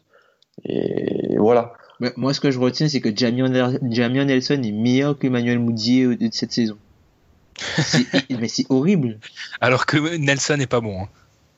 Non, Nelson, puis- Nelson, il est correct pour son âge. Mais Moudier, c'est pas possible. Ah non, mais moi, moi, moi, je considère pas les joueurs pour leur âge, moi je considère en argent comptant. hein. Pas. Ah, si ouais, tu bah ouais, il, est, il, est, il est correct. Si tu considères en argent comptant, tu peux expliquer comment Malik Beasley il joue pas et que c'est J qui joue un peu? Non, mais Alan, toi, il faudrait. En fait, si t'étais coach, la NBA aurait une moyenne d'âge de 22 ans à peu près. Tu peux jouer tous les rookies en fait. Ce serait Minnesota. Ce serait Ah non, Minnesota en fait. Tu me dis, tu me dis shoot. Je te dis que Malik Beasley il peut shooter. Oui, Franchement, mais c'est pas je- pareil. Il y a trop de monde en deux. Il y a trop de monde en deux. Il y a trop de monde dans le roster. Il y a trop de monde. Je, serais- je serais un, je serais un peu un vieux con, moi, niveau coach, mais j'attendrais que le rookie me fasse des vraies preuves avant de lui faire confiance, tu vois. Ça reste un rookie. Est-ce que Jamal Murray t'a fait des vraies preuves? Mais Jamal Murray, c'est pas le même contexte. Jamal Murray, c'est un top 10 pick. Tu, tu l'abordes pas pareil que Malik Beasley. Beasley c'est quoi? C'est un, c'est, c'est, c'est 20 à peu près. Ouais, bah, c'est c'est un monde hein, en termes de draft. hein. Ouais, ça, ok, ouais, ça reste contrat garanti quand même. Mais Heureusement, heureusement. hein. Déjà que c'est le prolétariat. on- euh, Je vois- On, je vois on ce que tu veux s'égare. dire. Je vois ce que tu veux dire. On s'égare. Dernière équipe euh, dont on n'a pas, pas parlé hors des playoffs, Phoenix. Non, on arrête les blagues, c'est pas possible. Arrête. Non, Phoenix, non, c'est pas possible. Moi, je suis, On très, chacun- dé- je suis très déçu. Je pensais qu'ils auraient On a pu faire chacun- mieux. On a chacun notre tête de turc à Phoenix en plus. C'est vrai, un peu, ouais. Un petit Ah peu. ouais C'est mon ami Brandon. cœur, toi. Moi, j'en ai pas. Ah oui, j'ai- Brandon et, et PJ. Oh, faut dire la vérité, Tom. Tom, Tom ne dit pas la vérité. Ça, on va, je vais, je vais casser Oh, le, le mythe du chouchou. Tom ne dit pas, ne dit pas ce qu'il pense, notamment sur des meneurs de l'est qui portent un maillot, euh, je ne dirais pas rouge un peu. Ou des, ou des catch, ou, ou des catch and shooters à la babyface de l'Ouest. Non, ça va, il est mieux Ouais, Curry des, des, des bons Ah oui, non, qui ah oui. mi-distance. Ah Tu oui. vois On a, parce Ah qu'on oui, parle de mais Tom, Phoenix. là. là, c'est- ça, ça fait un peu private joke, mais oui, Tom, tu as bien sûr ta tête de turc à Phoenix, j'allais oublier. Ouais, oui, tu je- l'as. je- Moi, moi, moi, elle est ukrainienne. Bref, Excellent. Bref, nous donc en gros, ouais, on est un peu tous d'accord. T'as vu, hein, dès que tu, tu le titilles, Tom, il veut pas écorner son image de. c'est le leader, c'est le patron du podcast. Il a raison, il a raison. Du coup, on est d'accord. Il y a les 8. En gros, on a essayé de trouver peut-être des alternatives, mais les 8 semblent euh, un peu évidents là. On est d'accord. L'ordre, faudrait voir l'ordre maintenant. Tu penses que ça peut bouger niveau ordre dans dans les 8 Ah, par contre, l'ordre, ça peut être n'importe quoi. hein. Oui, l'ordre, ouais, ça peut bouger. Ça va bouger, Ouais. je pense. Franchement, Ouais. les gars, ok, si sur la durée, s'ils continuent à jouer comme ça, ils ont aucune marge de progression. S'ils continuent à faire le, à, à, à faire du Westbrook show, C'est- S'il continue à choquer Westbrook de la sorte, faut, faut arrêter. Le gars est en sur-régime, les gars. Westbrook est en sur-régime. C'est pas normal ce qu'il fait. Mais je pense surtout, et Tom, sans que tu me grilles un de mes top ou flop, on verra. Je pense aussi que Portland, euh, à voir comment ça va jouer, on en a parlé pour ceux qui ont raté le podcast, Portland a, n'hésitez pas. Portland a besoin de faire un échange. Bah, Portland, ils sont. En fait, franchement, je commence plus en plus à me demander si Portland, s'il y a une équipe qui devait descendre, ça serait pas Portland. Et Portland, je les vois 8, quoi, en fait. Vu la configuration actuelle, après, c'est très serré. Mais il y a quand même déjà trois matchs hein, entre, entre eux et le 7, comme j'ai dit. hein. Ouais, euh, s'il y a trois matchs entre le E et le 7, mais personne, mais qui va remonter sur Portland? Personne ne va remonter sur Portland, tu vois. Non, mais là, on est en train de parler dans le top 8, le classement qui va sortir. Mm. Parce que toi, Et, et Utah. Utah en 4, j'y crois plus que, plus que jamais. hein. Ouais, Utah, moi, Ouais. franchement, Utah, euh, je suis bluffé, moi, Utah, euh, de voir les voir euh, avec un tel bilan, 60% de victoire, avec autant de blessés. Avec 60% de victoire, ils sont deuxième à l'Est, non, troisième à l'Est. Non, Après, À l'Est, 60%, l'Est, à 60% de victoire, ils sont troisième, à- le, le troisième de l'Est et huitième à l'Ouest. Le, le troisième, le troisième, le quatrième à partir, Charlotte hein, à peu près convenable à partir du quatrième à l'est, ça devrait être interdit de jouer à NBA parce que j'ai tout, j'ai vu toutes ces équipes, c'est nul. Mais c'est limite Orlando a encore une chance d'aller en playoff à l'Est. Enfin bon, on fera, on fera un point est hein, du coup, peut-être pas la semaine prochaine parce qu'on a un, épisode surprise, mais on fera sûrement un point sur euh, sur l'est. En tout cas, c'est fini. Donc on est tous d'accord. On a déjà nos 8, ce qui est un peu frustrant quand même parce que d'habitude l'Ouest ça s'est caractérisé ces dernières années par des luttes pour la- les playoffs jusqu'à la dernière journée. Mm, Je vrai. vois un match et là, ça a un- déjà un petit peu mort. Et on va finir l'émission par nos tops et nos flops. Some niggas ain't do a thing, they was froze. Real ones jumped off the post, they didn't go. And wonder why they don't have dough. While I'm rolling diamonds and gold on me all day. 928S like Scarface. Flip up headlights, I drive like I'm in the race. Driving like I'm trying to escape. They say living like this ain't safe, but I couldn't see it no other way. On finit par les tops et les flops, comme d'habitude. Enfin, comme d'habitude quand on a le temps, quand on, on ne parle pas trop. Alan, je te laisse commencer. Alors, mon top, c'est euh, Eric Gordon, des Rockets. Voilà, parce que c'est, on avait beaucoup de doutes sur sa signature à Houston, beaucoup de doutes sur sa santé, et c'était justifié. Et pour l'instant, il répond présent dans un système qui lui va à merveille. Bien sûr, il y a des, il y a des qui vont pas défensivement et dans, dans, dans d'autres secteurs, mais offensivement, il est vraiment un parfait lieutenant euh, de, de la, de l'homme à la barbe. Euh, quoi, il tourne quasiment à 18 points, 43% à 3 points. Et voilà, avec, on sait tous les soucis qu'il a eu et ça fait vraiment plaisir de le revoir. C'est ce Ouais, un ouais, un peu ce qui est marrant avec euh, Houston. En six semaines, on a oublié que c'est une équipe d'injury prone. Jusqu'à temps qu'il y en ait un qui se blesse. Quoi. Espérons que non. Ouais, Mais espérons que non pour eux parce que on aime tous voir toutes les équipes euh, avec la totalité de leur de leur force quoi. Mais attention, attention. Tom, ton top? Alors moi mon top, bah ce sera Memphis hein, les gars. hein. Alors, euh, on n'est on est jamais mieux servi que par soi-même. hein. Bah, totalement, franchement totalement inespéré depuis la blessure de de Conley, l'équipe ne perd plus. Enfin c'est t'as t'as l'impression qu'il qu'il y a il y a quelque chose qui s'est passé. Enfin il y avait déjà eu un euh, on a changé de niveau de jeu à partir du, de la dernière défaite qu'on avait eue contre Milwaukee où on a commencé un trip euh, à l'extérieur. Et À puis Toronto après- aussi. Ouais, à Toronto. Et puis après, t'as eu euh, la blessure de Conley qui est intervenue euh, contre euh, Charlotte. Et depuis, ben, les gars sont en mission, les jeunes jouent, les jeunes répondent, répondent présents. Marc Gasol, franchement, euh, il est. enfin, J'ai jamais vu Marc Gasol aussi fort. Même si il est très très surcoté en défense, je l'ai jamais vu aussi fort offensivement. Et très très. Enfin, je te l'ai dit un jour, mais moi, il commence vraiment.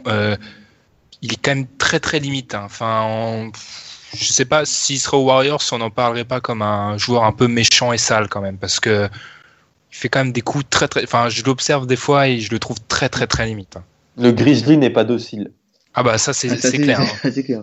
Et après, tu vois, c'est pas de l'intensité comme Tony Allen, il va le faire devant l'arbitre, il va te rentrer dedans et tout, tu vois. Il, le mec, c'est des mecs rugueux, ils assument et ils sont comme ça. C'est plus les petits coups en douce et tout que j'aime moins bien. Enfin, ça ressemble pas à Memphis. Je trouve que Memphis, c'est une équipe qui trempe dedans, mais au moins qui le fait dans les règles de l'art. Marc Gasol, des fois, il Il est un petit peu euh, vicieux, je trouve. vicieux. Ouais. C'est peut-être Moyen, côté ça, mais- espagnol. Oula. Bah, en fait, d'un côté, tout le monde est d'accord, donc je pense que. Non, mais Non, sérieux, euh, non, ça fait plaisir, ça fait plaisir que l'équipe gagne, euh, l'équipe gagne comme ça. Et puis, les jeunes jouent, c'est ça le plus important. Les jeunes jouent, ils prennent de l'expérience et à la fin de l'année, c'est eux qui vont nous faire passer un, un, un cap parce que c'est pas Conley, Gasol et Randolph qui vont s'améliorer pour nous faire aller de l'avant. Et surtout, Fisdale, il est bon. Lui, on n'en parle pas trop, mais bon.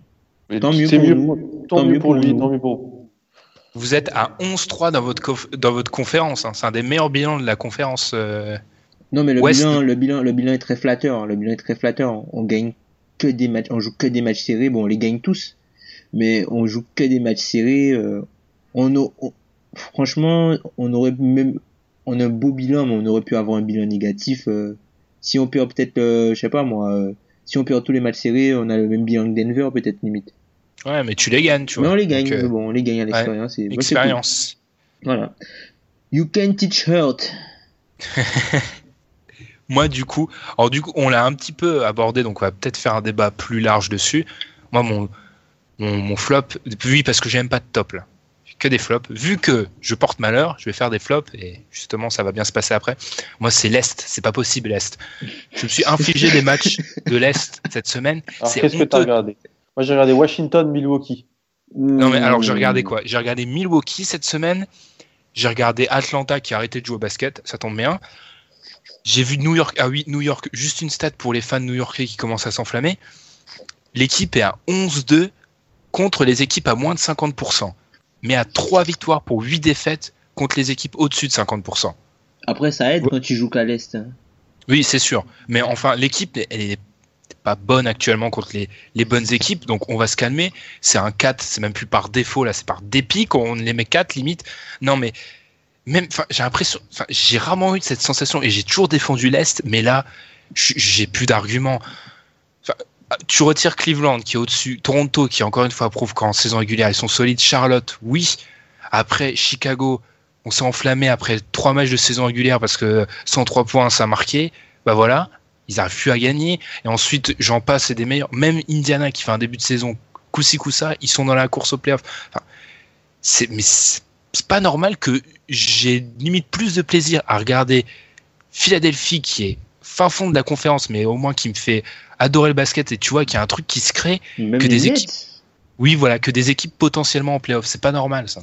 Après mon petit rent, une petite gueulante sur l'Est, vous êtes d'accord ou non? Parce que moi c'est pas possible, j'en peux plus. hein. Je parlerai pas de mon équipe, c'est c'est bon. Plus ou moins. Bon, on attend, on attend encore, euh, on attend, on attend encore un petit peu. Peut-être que ça prend du temps à se lancer à l'est, mais c'est, c'est dommage de voir que c'est, on le disait, l'est c'est dense, mais dense pas dans le haut, quoi. Danse par le moyen. Et sommet de la déception, moi c'est Détroit. hein. Et ils s'en tirent bien, parce que vu le niveau de jeu de Détroit, qu'ils aient ce bilan-là, c'est pas possible. Honnêtement, qu'ils aient ce bilan-là, sans Reggie Jackson, avec leur niveau de jeu-là, ils s'en sortent vraiment très bien, Détroit. Ils, ils sont, ils, sont, ils sont vraiment. Après, il y a des circonstances atténuantes, Reggie Jackson, mais fou là là, et on les voyait, la plupart d'entre nous, on les voyait 4 à, à, à Ah, l'Est. non, pas Ouais. moi. Moi, je les avais quatre.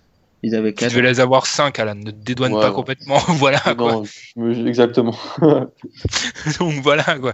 Mais c'est un peu le symbole. Ils sont hyper décevants et ils ont pas. Et je me rappelle pas, j'ai pas leur calendrier en tête, mais je me rappelle regarder leur calendrier et voir qui le récapitulatif, voir qu'ils perdent des matchs, mais pas possible en fait. Il n'y a pas de constance chez, dans ces équipes-là. Faut pas parier sur l'Est. Les gars. Comment un, un gars comme ça peut être un aussi mauvais protecteur de cercle? Ah, mais ça, on l'a toujours dit. Hein. Non, mais là, c'est pire cette année. Non, moi, je pensais qu'il allait s'améliorer. J'avais vu des signes. Mais il se bat pour les rebonds, il se bat pas pour euh, protéger la raquette. C'est aussi simple que ça. Hein. Non, mais c'est pas possible, hein, les, les... Attends, je, je trouve, je te trouve la stat rapidement parce que je l'ai regardé, euh... Trouver, Tom, trouver. Non, mais tu vois, je... en fait, c'est c'est plus le niveau de jeu et même j'ai du mal à m'intéresser en, en, en soi pour les matchs de la conférence. Et non, quand je- raison. Moi, je les regarde parce que voilà, on va pas se mentir, on sait, je suis, moi, je suis fan de Boston, donc je regarde. La plupart du temps, c'est l'Est. Et c'est vrai que c'est, voilà, c'est, ça joue pas bien. C'est, moi déjà, je comprends pas comment, tu vois, preuve en est, Boston sans Isaiah Thomas, autant important qu'il est, tu peux pas mettre plus 30 à Orlando à l'extérieur. Tu vois ce que je veux dire? Ouais, je vois. oui. Orlando, euh, Orlando, c'est à l'Est. Je, je- je suis devant le calendrier des, Pistons. des Pistons et ça, ça remonte peut-être à un mois. On est peut-être en, on est peut-être, on était peut-être qu'en début novembre, mais tu peux pas perdre contre les Nets. Tu Non. peux pas perdre contre Phoenix dans la même semaine. Non, pas possible. Non. il y a André Drummond, les gars, à la protection du cercle. 54%. 54%. Ouais, il a 7 points de la première passe. Il est derrière, écoutez bien, il est juste, euh, il est en- entouré de Cody Zeller, Alex Len. Oh, bah alors, Qui ah, bah, sont pires. Non, plus. Attendez, Cody Zeller, Alex Len qui sont pires, et Zaza Pachulia et Jonas Valanciunas qui sont meilleurs. Ouais, c'est ah, c'est de la compagnie 4 étoiles en défense. hein. C'est les Européens de service. Et si on va un peu plus loin, tu as Noah et Mosgoff. Super, deux super signatures. Je, je ne le, je ne le dirai jamais assez. C'est vraiment ça, c'est vraiment deux renforts de poids. Non, mais après t'as Nurkic qui est scandaleux à 57,7%. Mais Drummond, Drummond aussi, je vais pas l'incriminer dès maintenant, hein, mais faudra se poser des questions sur. euh, je vais pas dire, je vais pas ramener direct à la comparaison à Mini Dwight qu'on fait tout le temps, mais est-ce que ce, ce- je sais pas, le fait qu'ils veulent tout le temps se gaver de rebonds, ça le dessert pas un peu La comparaison, elle s'arrête au stat euh, point rebond. C'est tout. hein. Oui. C'est tout. D'ailleurs, il a le rebond- le même impact que, que Dwight. Exactement. Et le rebond, on l'a dit, et je j'en reparlerai dans quelques minutes quand on parlera d'un numéro 0 d'Oklahoma City. Le rebond est la stat la plus fausse de tout le basket. hein. Puis, Enfin, ouais. en, en soi, en soi, le brut, le rebond, ça veut rien dire. Ouais, bah, d'ailleurs, j'en parle dans, dans ma dernière rubrique. euh, Que vous irez lire après ça. voilà, la dernière rubrique euh, sur les stats avancées, sur les joueurs, le rebond et les rebonds contestés. Je, je donne toujours cette. Après, je te ferai enchaîner par ton flop, Alan. Je donne toujours cette euh, anecdote de Dwight en playoff contre Dallas avec Houston. Il doit faire un match à 22 rebonds. Je me rappelle regarder le match et voir le lendemain tout le monde qui dit Oh là là, super match de Dwight, 22 rebonds. Sans mentir, sur ces 22 rebonds, il y en a bien 19 où en fait Dallas était en train de se replier en défense et Dwight était en train- avait juste à lever les bras, prendre le rebond et passer à Harden. C'est pas, enfin, c'est la stat euh, trompeuse par excellence les rebonds donc. On se calme. On, on est très, on est parti très loin des de la conf est. Alan, je te laisse en- enchaîner. Flop, mini euh, coup de gueule. Euh, alors, vous avez vu ce que. On est reparti dans le débat du one and done? NCA, NBA, ça se gave ensemble, ça se met autour d'une table, ça signe des droits télé, ça se, ça s'enrichit sur le dos de pauvres adolescents. Ben, c'est reparti. Alors déjà, euh, on a un débat, soit on annule le one, soit on annule le one and done, donc on revient à la règle antérieure, qui était exemple LeBron James, euh, Kobe, euh, T-Mac, c'est-à-dire on, on va pas au, Comment tu peux citer Timac là? Mais c'est mais c'est n'importe quoi. parce que c'est parce que c'est c'est un bon exemple de ça. Euh, D'accord, ouais. Il y a juste pas- Kevin Garnett, mais ça fait rien. Il y a KG, il y en a d'autres. Oui. Euh, euh, D12, Kwame Brown. Amir Johnson. Amir Johnson et Kwame Brown. J.R. Euh, Smith, Dieu qu'il ne faut pas critiquer aussi. Gerald Green. Euh, Les mecs vont faire toute la liste en fait, on est parti. Donc soit on fait ça, soit alors maintenant c'est une idée peut-être, je crois que c'est une idée de Silver, c'est sorti il y a ces derniers jours, ou soit on fait deux ans. Alors moi je vais être très simple, pour moi c'est honteux en fait, c'est totalement honteux. C'est comme si euh, un physicien qui trouve ou un biologiste qui trouve une formule révolutionnaire, et ben il peut pas déposer son brevet, il peut pas fructifier son talent, euh, et il est, on lui prend en fait. C'est pour moi c'est ça, c'est-à-dire que des jeunes de 18 ans qui ont le niveau pour aller en NBA, ils ne peuvent pas y aller. Il y a une différence entre vouloir y aller et pouvoir y aller. Et quand on supprime la possibilité, pour moi, c'est totalement honteux, surtout quand on sait toutes les recettes qu'apporte la March Madness à CBS et à des chaînes comme ça. Voilà, ça se met, c'est c'est c'est ça se ça se- c'est une oligarchie ce système. En plus, on sait très bien, c'est- on sait très bien qu'en termes de recrutement, c'est une oligarchie. Mm. Je regarde les top 20 des meilleurs lycéens, ça, t'as 4-5 euh, gros programmes qui polarisent les jeunes, parce qu'on sait que si on va dans ce programme-là un an après, c'est un tremplin pour la NBA.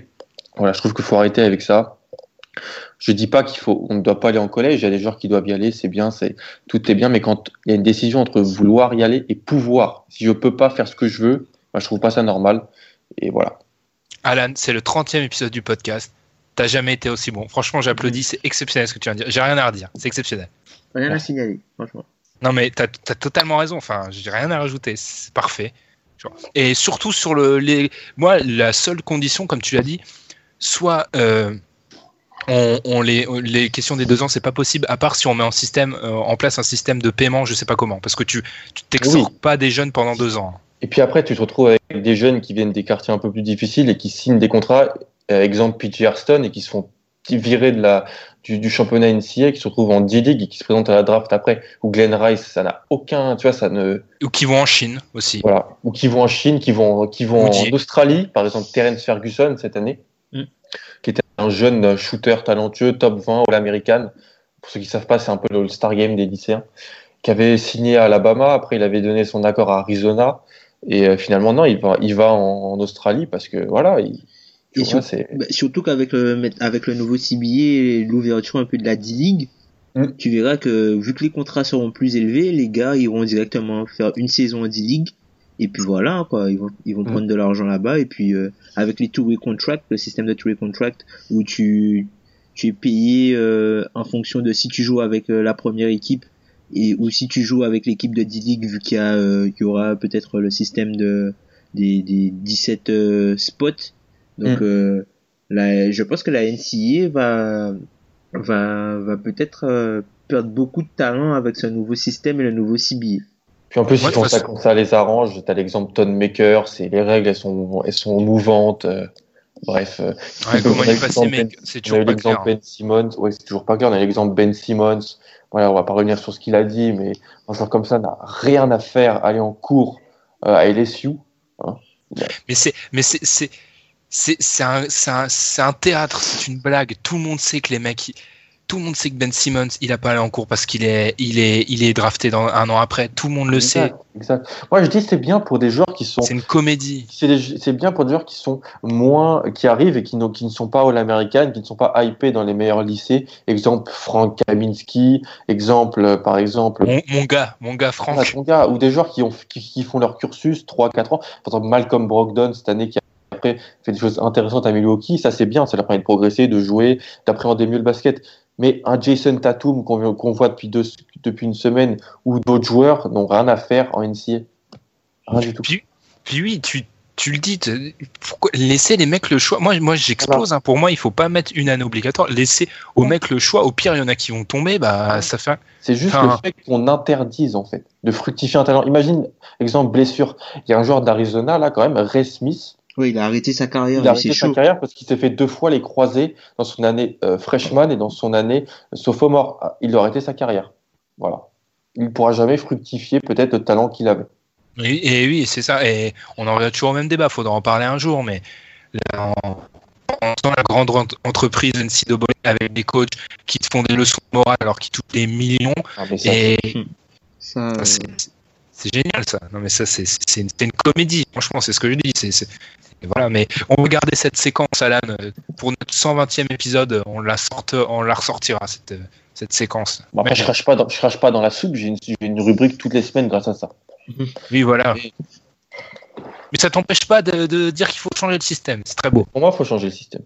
Ça sera Tom encore plus moche à voir, mais Non, mais si, ça serait intér- Enfin, y a, Après, il faudrait limite mettre en place un système. Bon, on s'égare, mais après, Tom, je te laisserai enchaîner. Un système où limite. Mais il y a déjà ce système de board où un mec va consulter un panel d'experts qui lui explique en gros où il attend à la draft. Faudrait limite que l'accès à la draft pour les mecs au lycée soit possible que pour les mecs qu'on annonce à un certain niveau par ce fameux board. Hmm. Non, puis voilà, il y a tout un débat sur le jeu NCA qui est totalement différent du jeu NBA en termes de préparation. Voilà, on en a déjà parlé. Puis euh, ah, vraiment, c'est aussi le, t'en as parlé des coachs qui font les leçons de morale. c'est une oligarchie. Tu vois, les, les top 15 des, des, des, lycéens qui sont en NCA cette année, qui sont freshman, t'en as 4 à Kentucky, t'en as 4 à Duke, t'en as 2 à UCLA, t'en as 2 à Michigan State. Et t'en as zéro en cours parce que me fait, me fait pas croire. As zéro y a des- cours.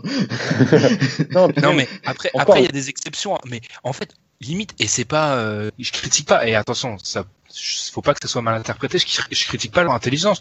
Je critique juste que les mecs, c'est pas leur objectif. Leur objectif, c'est d'être meilleur à leur basket. Et c'est totalement logique. Enfin, on serait dans leur situation. Moi, jamais je vais en cours. Je perfectionne mon basket parce que je vais devenir basketteur professionnel. Exact, exact, c'est exactement ça. Mm.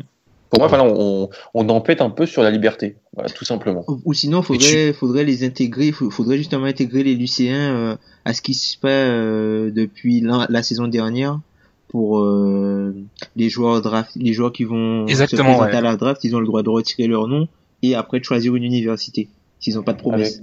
Ok. Mais mais mais faut changer le système parce que là il est sclérosé, c'est une vraie blague même Mm. maintenant. Mm. Avec des mecs qui viennent un an, tu sais parfaitement qu'ils vont se barrer au bout d'un an. euh, pff. Enfin bon, Ouais, tu, tu peux pas, euh, tu peux pas, tu peux pas construire un, ton programme pour des joueurs qui en ont vraiment peut-être besoin sur une longue durée. Tu vas tout changer, c'est, voilà, c'est un gros, gros, gros, gros problème pour moi. après il y a des mecs et construire ton programme, il y a des mecs qui sont du beurre dessus, hein, Calipari et tout, ils s'amusent Ah bien bah hein, ça, à construire son bah ça. programme, lui il s'en fiche, hein. c'est un mafieux donc. euh, Enfin bon, non mais Calipari, il suffit de Tom, on va te laisser enchaîner enfin, mais il suffit de chercher deux secondes sur internet pour voir que le nombre d'affaires louches qu'il y a autour du mec. euh, Puis on parlera pas de, des promesses faites euh, aux lycéens si tu veux venir à Louisville.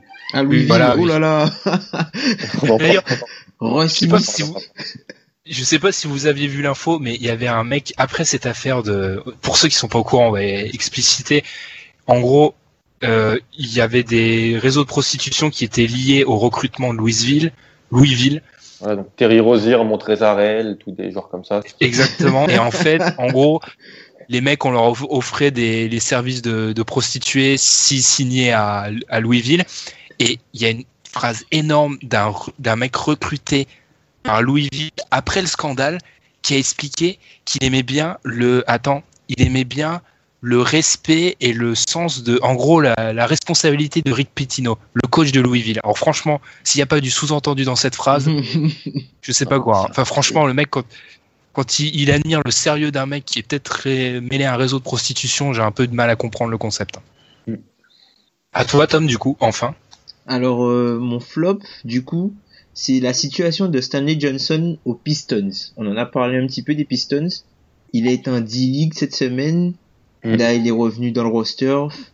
C'est dommage. Enfin, je sais pas ce qui se passe vraiment. Enfin, on sait que, enfin, dans ces situations-là, c'est toujours des torts partagés, quoi. Le joueur ne fait peut-être pas ce qu'il faut et le coach est peut-être psychorigide, certes. Mais c'est dommage de voir un tel talent euh, ne pas pouvoir s'exprimer sur le terrain, quoi. Pour avoir, oui, parce qu'en plus, c'est un de forcément, donc je vais porter la guigne. En fait, je pense que il, il, il fit pas des trois, en fait. Exact, Détroit a pas j'allais dire besoin ça. de lui, en fait. Oh, dire ça. c'est- comment ça, il fit pas à Détroit, les gars? Non, ils, ils ont pas. ils- Ils ont pas, ils ont pas besoin du- d'un profil à la Stanley Johnson. Exact. Ils ont besoin d'un mec qui, euh, qui shoot. Les gars, en, en sortie de banc, ils ont besoin de quel...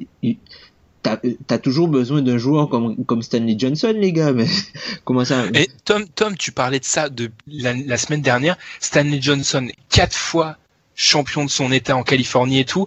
Le mec, tu vas pas l'obliger à sortir du banc pour se battre. euh, Ce, mec-là, il, veut pas sortir du banc, lui. Pour vraiment avoir étudié le garçon, il va être titulaire, il va être euh, voilà quand il va chercher les browns dans les yeux, ça montre quelque chose. Il a de l'ambition et tu vas pas lui expliquer que son rôle, c'est ah t'es important, c'est tu sors du banc et t'as un rôle clé. Ouais, ben, le, le souci, c'est qu'il y a des meilleurs joueurs que lui à son poste aujourd'hui. Stanley Johnson, c'est pas un produit fini, mais aujourd'hui, à son poste, la doublette Ah, ça- à l'aile, la doublette à l'aile, il peut rien faire. Que tu Ah mais ça, ça je contredis pas, je- j'essaye de me mettre dans son esprit où je pense que j'ai peut-être un petit peu raison et où je pense que le mec, pour lui, c'est pas normal. Il se fait drafter quoi? Il se fait drafter 8 ou 9 C'est 8, il sort. 8. Ouais, dans son esprit, je pense que pour lui, il était titulaire et ça doit faire un- ça doit lui mettre un sacré coup au moral de d'être en deal. Pas, pas trop le pro- Je pense que c'est pas trop le profil que recherche Van Gundy en plus. Et en plus, il y, a des, Bah. il y a des franchises qui se sont renseignées sur lui, là. hein. Il y a des franchises qui se sont renseignées sur lui, mais... Il euh, peut, il peut aider. pas il le peut lâcher. aider. Ouais, mais ils veulent Je pas, suis, ils veulent pas le lâcher. je suis Portland, je balance un camion pour qu'ils viennent. hein. Ah ben ça c'est sûr, hein. ça c'est sûr. Mais n'importe qui aimerait avoir un gars comme ça à l'aile. Je- franchement, c'est exactement ce qu'il faut à Portland. hein. À Portland, il faut... ça à étudier dans les prochaines semaines. Pardon, je l'ai pas entendu. C'est à étudier dans les prochaines semaines, je disais. Ah, oui. Ouais, mais je dis Portland? Voilà, à voir après. Je sais pas ce que pourrait changer Portland euh, pour euh, Détroit, mais il y a des trucs à échanger. Mais si, franchement, tu sais, si les, et les franchises se sont renseignées, si tu sais que le mec est disponible, mais va, va le chercher, ça reste un super défenseur, il est encore super jeune. Il doit avoir 20, 21, 20, 21. Ouais. Ouais. Et moi, je vais finir par. J'ai été deux fois, mes deux flops sont offensifs. Le triple double centrage autour de West- Russell Westbrook. Alors oui, je vous suis. Ah. j'en le. Ah. J'en ai ras le bol. Alors franchement, je vais, je vais utiliser ce média magnifique du podcast pour une fois pour toutes. Je comptais écrire un article, mais le Et temps, Un premier qui dégoupille. voilà, mais le, le- le temps était trop rare pour ça. Enfin, j'avais pas assez de temps, donc j'ai pas pu faire un article dessus. J'étais trop pressé, je pouvais pas, mais là je vais être obligé d'en parler. J'en ai ras-le-bol. Franchement, j'en ai plus que ras-le-bol. Alors de 1, c'est totalement arbitral le triple double. Arrêtez. Enfin, les gens qui résument ça, c'est le degré zéro de l'analyse statistique, le triple double. C'est résumer la- l'apport d'un joueur au point, au rebond et passe. C'est prendre les points sans considérer le pourcentage au shoot. C'est prendre les points sans considérer le nombre de shoots. C'est prendre les rebonds sans considérer le nombre de rebonds contestés, pas contestés. Spoiler, Westbrook a 8 rebonds non contestés par match. C'est-à-dire qu'en gros. Ouais, ses coéquipiers lui offrent le triple double sur un sur un plateau. Donc Oh, considérer les, les passes, les passes où Westbrook touche la balle plus de 100 fois par match. Faut se rendre compte, c'est quoi toucher la balle plus de 100 fois par match? En fait, je comprends pas que ça étonne les gens que le mec tourne un triple double de moyenne quand son équipe se sacrifie pour ça en fait. Les gens ont pas vu jouer Russell Westbrook ces cinq dernières années. Il tourne à 27, 7, 10 l'année dernière avec Kevin Durant et Serge Ibaka. C'est logique que si son équipe se sacrifie, il peut tourner un triple double. Et encore, il le fera pendant pas pendant une saison, je pense. Mais ce qui m'énerve, c'est que on oublie ce qui se passe à côté. Oladipo fait une bonne saison, on l'oublie. Sabonis fait une énorme. Enfin, j'ai été dur avec Sabonis. Il Pas énorme, pas énorme. Il est, il est, il est pas Il mauvais. est, il est correct. Et franchement, par rapport à mes attentes qui étaient très très très très très basses, il est C'est énorme. vrai, que- c'est vrai que t'aimais pas trop le bonhomme. Le mec shoot à 3 points maintenant. Les dans son euh, Les, mecs jouent tous bien à côté et ce qu'on voit le matin quand on se réveille, c'est Russell Westbrook en est à 5 triple doubles de suite. Non mais même pour lui, quoi. Même pour lui. Je pense qu'il les cherche. Ça c'est sûr, il les cherche. Mais résumer l'apport d'un top 5 NBA qui est exceptionnel et ne me faites pas dire que Russell Westbrook, je dis quand je critique ce triple double central, je critique pas Russell Westbrook, je critique le fait qu'on ne voit que ça en ce moment et ça me saoule à un point, j'en peux plus. Franchement, j'en peux plus qu'on me parle des triples. Je peux même plus voir le mot triple double tellement ça m'énerve. J'en ai ras le bol des triple doubles. Vous me saoulez avec. C'est juste parce qu'un jour un mec a dit bah, système décimal à 10 c'est bien bah alors si tu fais 10 10 10 c'est génial tu fais 9 9 9 bon ouais c'est moyen mais enfin on, on va où là? C'est quoi le résumé du match d'OKC on est dans une ligue américaine, donc une ligue de stats, mais euh, une ligue de stats euh, pas avancée, tu vois, une stats, on regarde les stats Mais comme tu ça, vois- tu vois ce que je veux dire. Je Et trouve les que gens c'est- regardent ça. le triple double c'est le dernier rempart. Je me- Avant cette saison, je commençais à me dire en lisant à droite à gauche, en fait, tout le monde euh, accepte la prise de pouvoir des, des stats avancées, tu vois. Oui. Quand je vois que le triple double prend une, au- une aussi grande place, je me dis que non, en fait. Je me dis qu'il y a toujours des gens qui regardent juste bêtement un, box, un, bo- un box score, je vais y Un arriver, de NBA.com où tu vois point, rebond, minute et ils font des analyses sur ça. Et c'est. C'est dommage, quoi. Enfin, j'en- j'en peux plus. Et surtout, quand on voit le niveau de jeu affiché par Russell Westbrook, résumer son apport à trois pauvres chiffres, Mm. trois pauvres chiffres, enfin, J'en ai- franchement, j'en peux un plus, moi. immense joueur. Franchement, ce qu'il fait cette saison, c'est incroyable. Même au-delà du triple-double. Le gars porte OKC, pas seul, mais en très grande partie. Mais Exactement. moi, honnêtement, je trouve que, tu vois, le, ce que tu as parlé pour le, le triple-double, enfin, je trouve que c'est du showcase. En fait, il montre, en gros, voilà, Russell Westbrook, si on joue pour lui, voilà ce qu'il donne. Mais tu peux pas me dire, tu peux pas me dire deux minutes que OKC espère jouer toute la saison avec Russell Westbrook à ce niveau-là. C'est pas possible. C'est pas possible. Je pense que et je pense que le groupe a globalement pas trop changé. Hein. Si on retire Ibaka, enfin, en gros, le, la- le socle glo- globalement, ça a pas changé. Je pense que les mecs ont vraiment envie de faire de Westbrook euh, le, le dieu, quoi, et vraiment que un, un trade- un énorme trade asset. Non, non, il y a, y a que toi, y a que toi, Tom, qui pense comme ça. Les mecs, eux, pensent vraiment, les mecs pensent vraiment, on va le mettre en valeur et on va lui faire faire une saison exceptionnelle. Quand les Adams et tout lui laissent le, le rebond en défense, il y a de ça, c'est tu vas faire ton triple double, tu vas faire ton année exceptionnelle parce que ce que nous a fait l'autre, on l'a toujours en travers de la gorge. C'est ça, hein. c'est ça le message.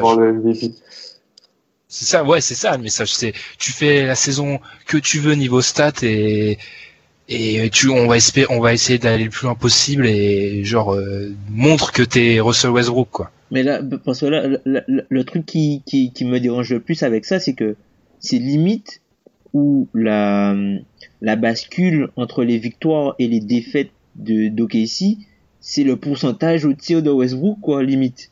Mais c'est ça. Mais tu peux pas vivre avec ça. Tu peux pas vivre avec ça 82 matchs. Et puis alors le, le truc là, que je vois affiché partout. Ah quand Westbrook fait des fait des triple doubles, il gagne. Mais regardez les matchs, mais regardez les matchs. C'est une comédie de basket pour lui faire gagner son triple double. Alors que l'équipe l'équipe pourrait être meilleure Il encore si elle joue. ça, voilà. Il peut- Ouais, il elle peut jouer mieux que ça. peut faire des systèmes, il peut faire des trucs comme ça. Le gars, un usage de 42. Mais 42, mais vous vous rendez compte, c'est quoi un usage de 42 Déjà, c'est un record, euh, Historique. oui, mais 42, quoi. Le jeu vit par lui. Après, euh, c'est une performance, parce que tenir à ce point sur ses épaules une équipe, Mm. c'est exceptionnel. Mais juste arrêter de réduire ça à un triple-double, à un truc nul, dépassé, quand on, on a des stats avancées comme on peut l'avoir, et merci, quoi. Parce que j'en ai, franchement, j'en ai vraiment ras-le-bol. quoi. Voilà, c'est tout. C'était très agressif, hein, comme euh, top et flop. hein. Entre Alan, entre Alan et la NCAA, moi Westbrook. euh, Non mais sérieux, comment tu peux réduire l'impact d'un mec qui joue à un niveau exceptionnel comme ça à trois pauvres catégories statistiques Mm. C'est pas- normal. C'est limite, c'est le, lui. Après, il le cherche parce que le triple double ça a une aura, mais c'est le réduire sa performance, je trouve, de faire ça. Mm. Enfin bon, c'est bon. On a terminé après des longs top et flop. Hein. De 30 minutes. De 30 minutes, ouais. C'est très très long, ouais. Alors qu'on a fait une séquence un peu plus courte sur, euh, sur les équipes à, ouais, À enfin, l'ouest. ça prouve qu'à l'ouest, on est un peu résigné, quoi. Ça prouve ça.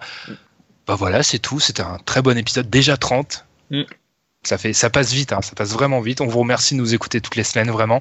La semaine prochaine, petit épisode surprise. On n'en dit pas plus. Puis voilà, je Pour crois que c'est fini.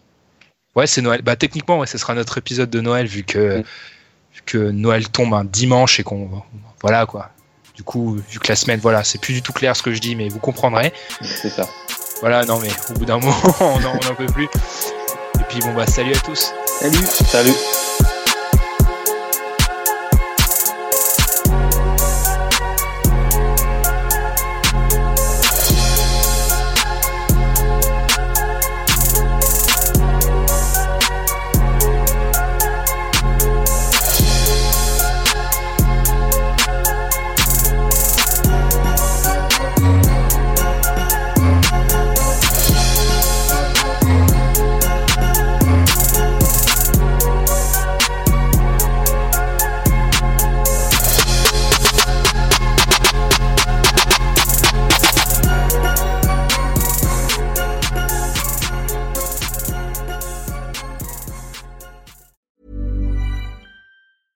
Hey, it's Danny Pellegrino from Everything Iconic.